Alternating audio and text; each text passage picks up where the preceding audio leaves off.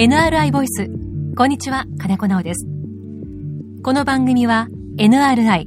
野村総合研究所が誇るプロフェッショナルな方々がそれぞれの専門分野をテーマにビジネスのヒントになるコンテンツをお届けする音声プログラムです。今回もお話を伺いますのは NRI グローバル製造業コンサルティング部グループマネージャー松尾美也さんです。よろしくお願いいたします。よろしくお願いいたします。松尾さんにはバリューベースヘルスケア。こちらをテーマに4回にわたってお話を伺ってきたんですが今回が最終回となります。さあテーマはどういった感じでしょうか？はい。今回のテーマはサービス化を考える上での注目すべき変化についてです。NRI Voice NRI Voice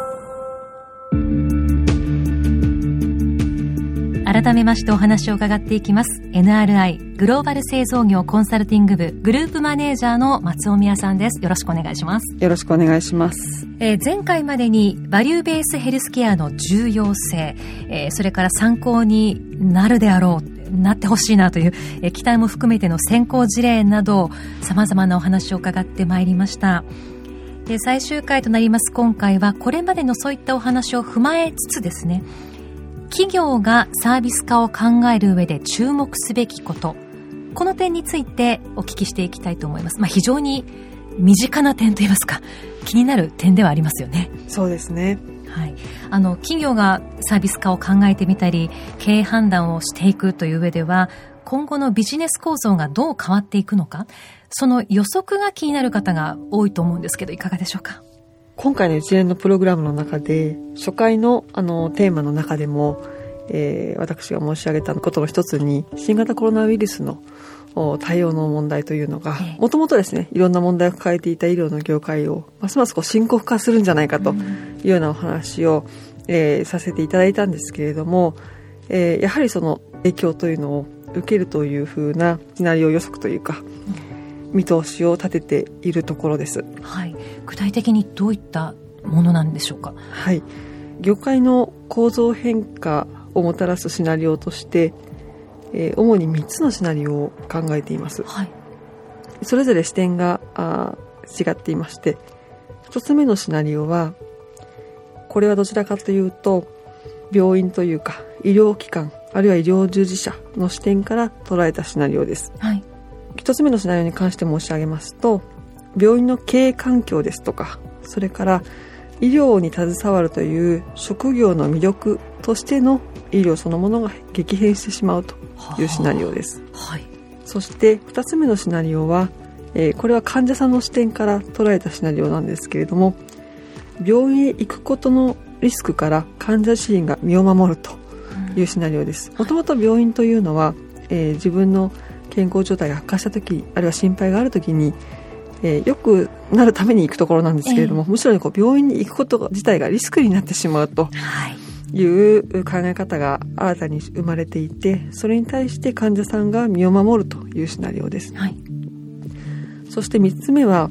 えー、どちらかというと地域という観点でのシナリオになります、はい、これは医療の供給体制を維持するために地域の中での連携をするというこの重要度がますます増してくるというシナリオです。はい、どれもまさにあのおっしゃった通り今のこの時代により一層こう浮き彫りになってきたというか誰もが身近に感じられるシナリオでありそうですよね。はい、はい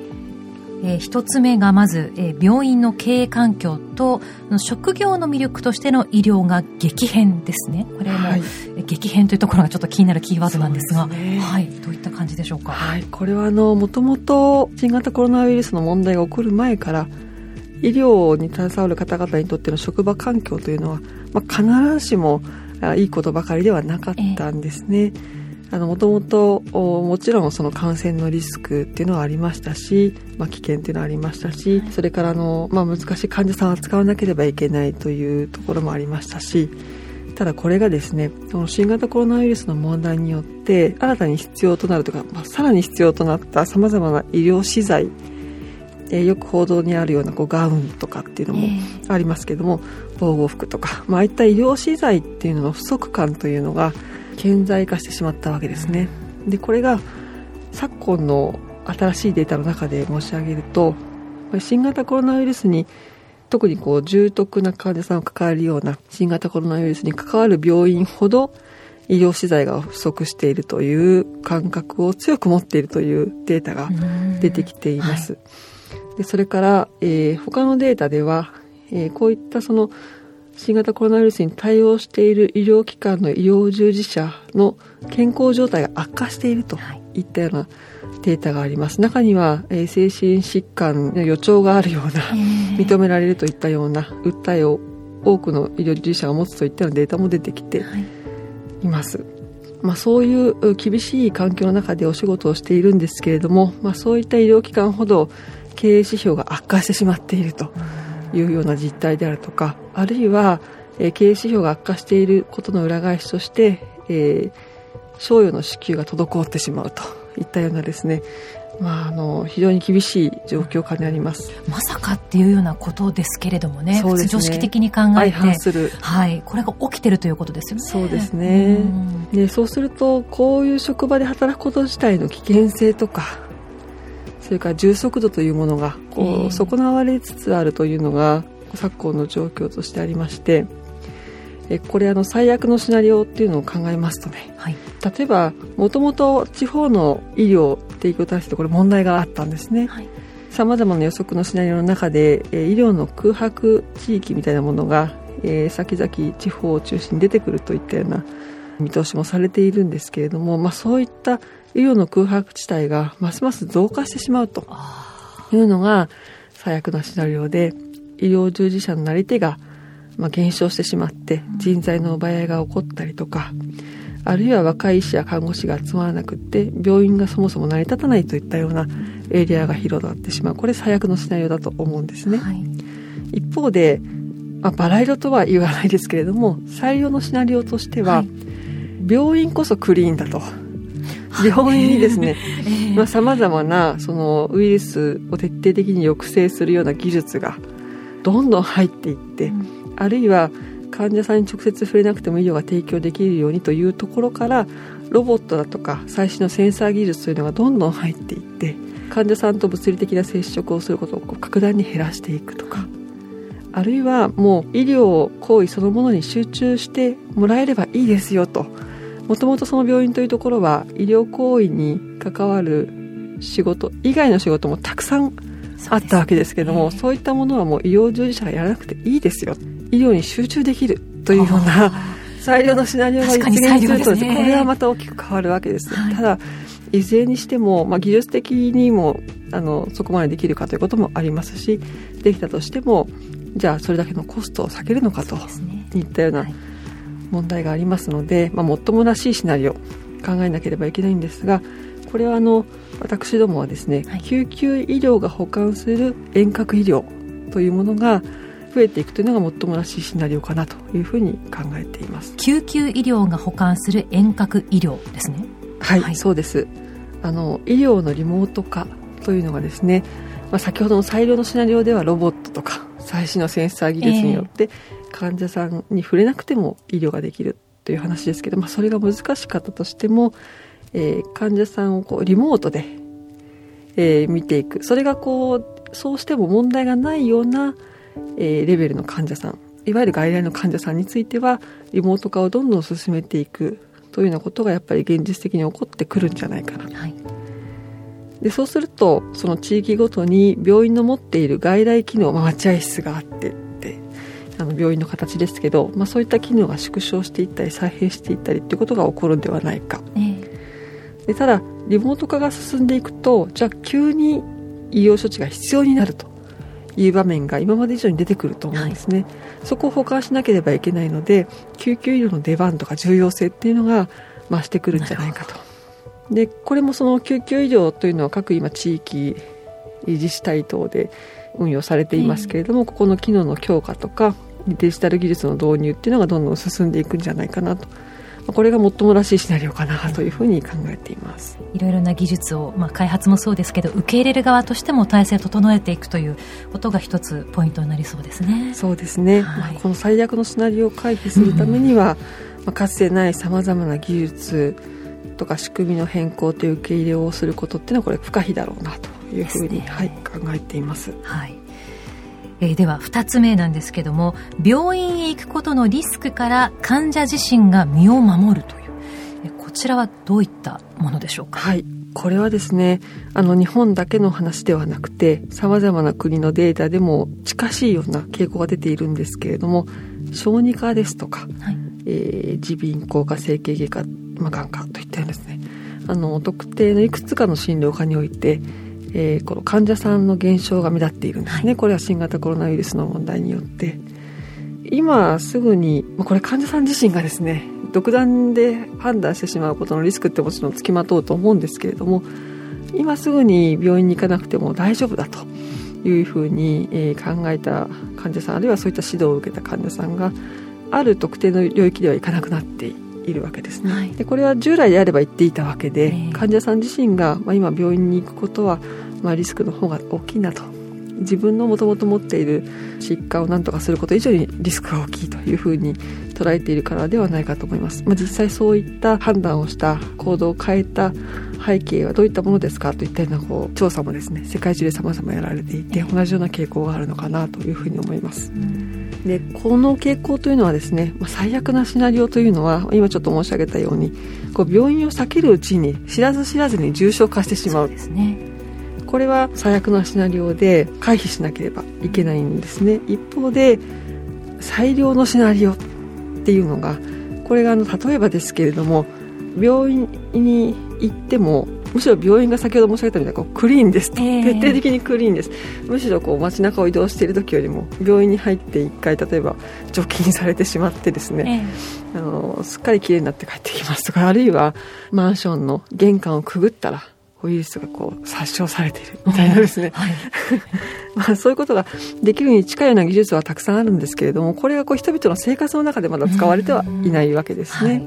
い、例えばそうですね。あの、クリーンっていう意味ですと、製造業ですと、半導体の製造工場なんていうのは、ね、はい。あの、余計なこう、塵一つないような感じで非常にクリーンな環境でって、で、これが例えばウイルスから解放されるような、え技術も合わせてって。でも、それって、本当にこう、人々の市民の一般の生活の中に使われるには、とても高コストなものですよね。だとすると、じゃあ、もっともらしいシナリオは何だろうかっていうふうに考えると、やはりここは、手術だとか集中治療以外のものを徹底的に在宅化していくと、ね。はいいうことなんだろうなというふうに考えてまして、まあ、非常に簡易な検査キットを使って在宅で検査を受けられるようになっていること。あのピロリ菌の検査なんていうのも今あの郵送でやられてますけれども、はい、あのそういうものって今どんどん出てきてますのでこれやっぱりどんどん進んでいく方向なんだろうなというふうに思いますしあるいはまだ日本ではないですけれどもあのメディカルキオスクみたいな形で住宅街のこう近いところに例えばドラッグストアの横にそういったキオスク的なデジタルでオンラインで診療簡易な治療が受けられるような、あものが実現してくるとか、うん、で手術や集中治療が必要な時だけ入院とか通院を行うといったふうなこう使い分けというのがどんどんできるようなサービスが増えてくるってこれがあのもっともらしいシナリオかなというふうに考えています。ですね。その最初に伺った最悪のシナリオこれをまあ避けるためにはその病院に行かなくても済む、まあ、病院に行くということが心の負担になるのであればという前提ですけども病院に行かなくても済む検査それから診断のための技術がもっとこう幅広く適用されるそういったことが必要なわけですね。その通りだと思います。さあそしてではあの3つ目なんですけれども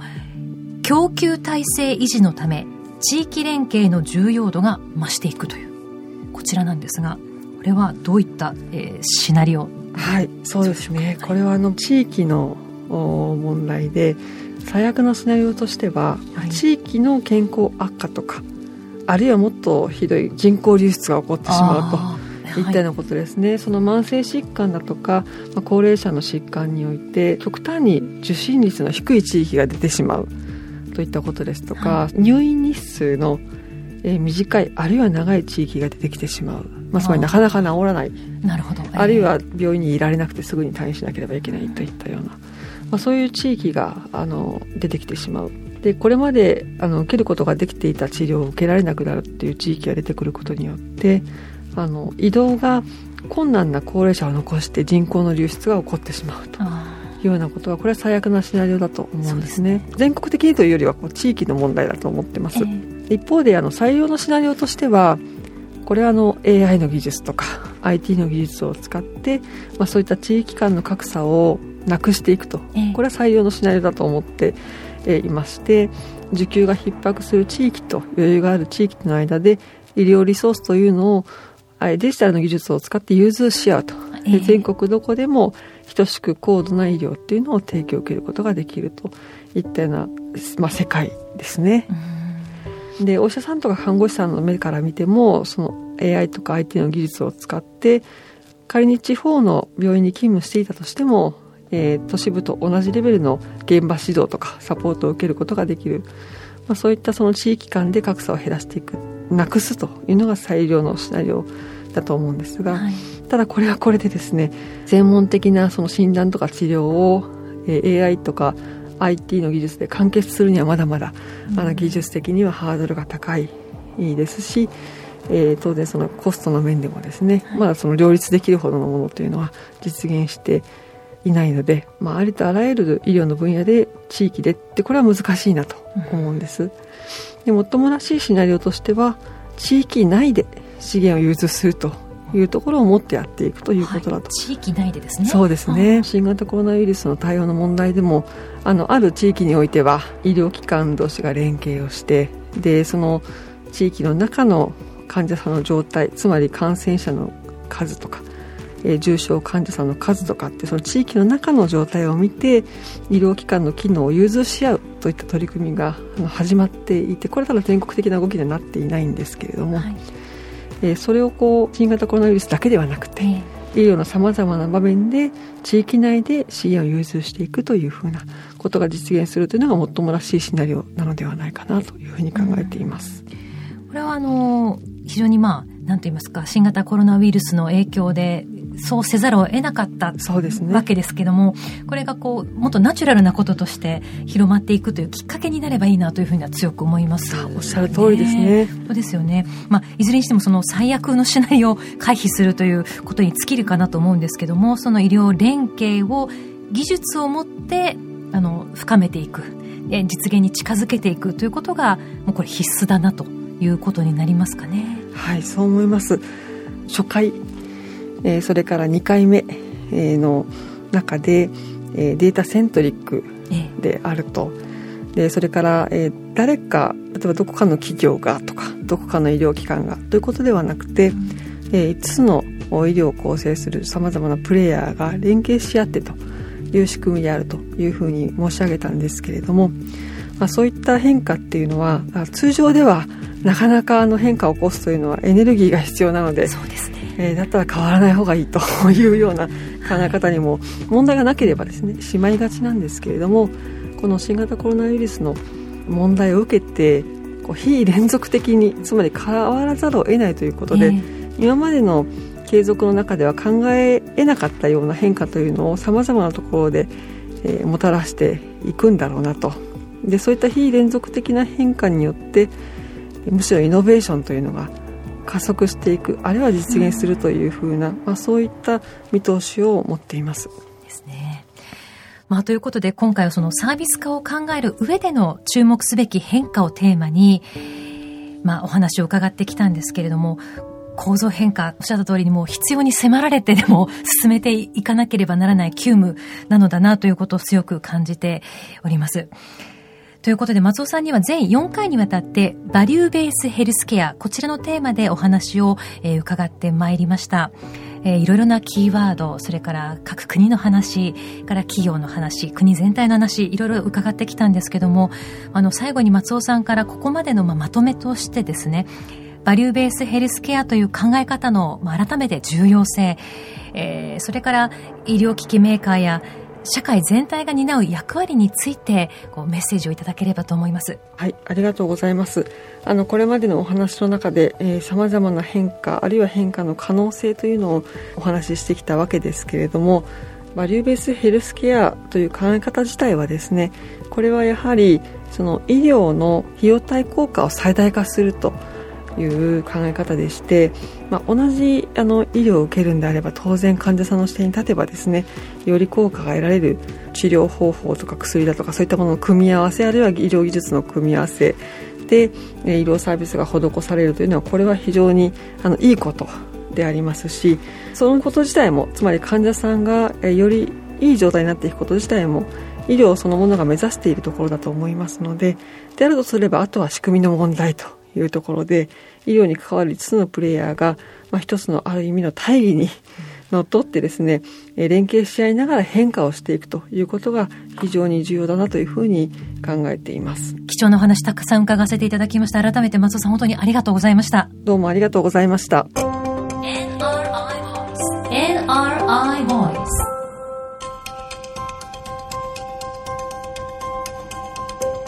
金子直のナビゲートでお送りしてまいりました NRI ボイス。さまざまな視点からお話を伺いましたけれどもなかなかの気づけなかったことにたくさん気づく機会が医療業界でも起きているんだなそういったことを非常に強く感じました。あの最終回では構造の変化ということに関していろいろなシナリオをパターン化してお話しいただいたんですけれども実際にその最悪のシナリオと言われることが起きざるを得ない状況に今もあると思います。あの患者様が病院を避けるうちに重症化してしまう。実際あの眼科ではですねそういったことがあの多発しているというふうに聞いたこともあります。えそういった何においても最悪の事態を避けるためにどうすればいいのか。そういったところのヒントにバリューベースヘルスケアという考え方が深く結びついているようなそんな気が強くいたしました。さあこの番組はアップルやグーグルなどのポッドキャストのほか NRI のウェブサイト内からもお聞きいただきます。NRI ボイスで検索をしてチェックをしてみてください。NRI ボイスこのシリーズでは全4回松尾美也さんにお話を伺いました。また番組でお会いしましょう。ナビゲーターは金子直でした。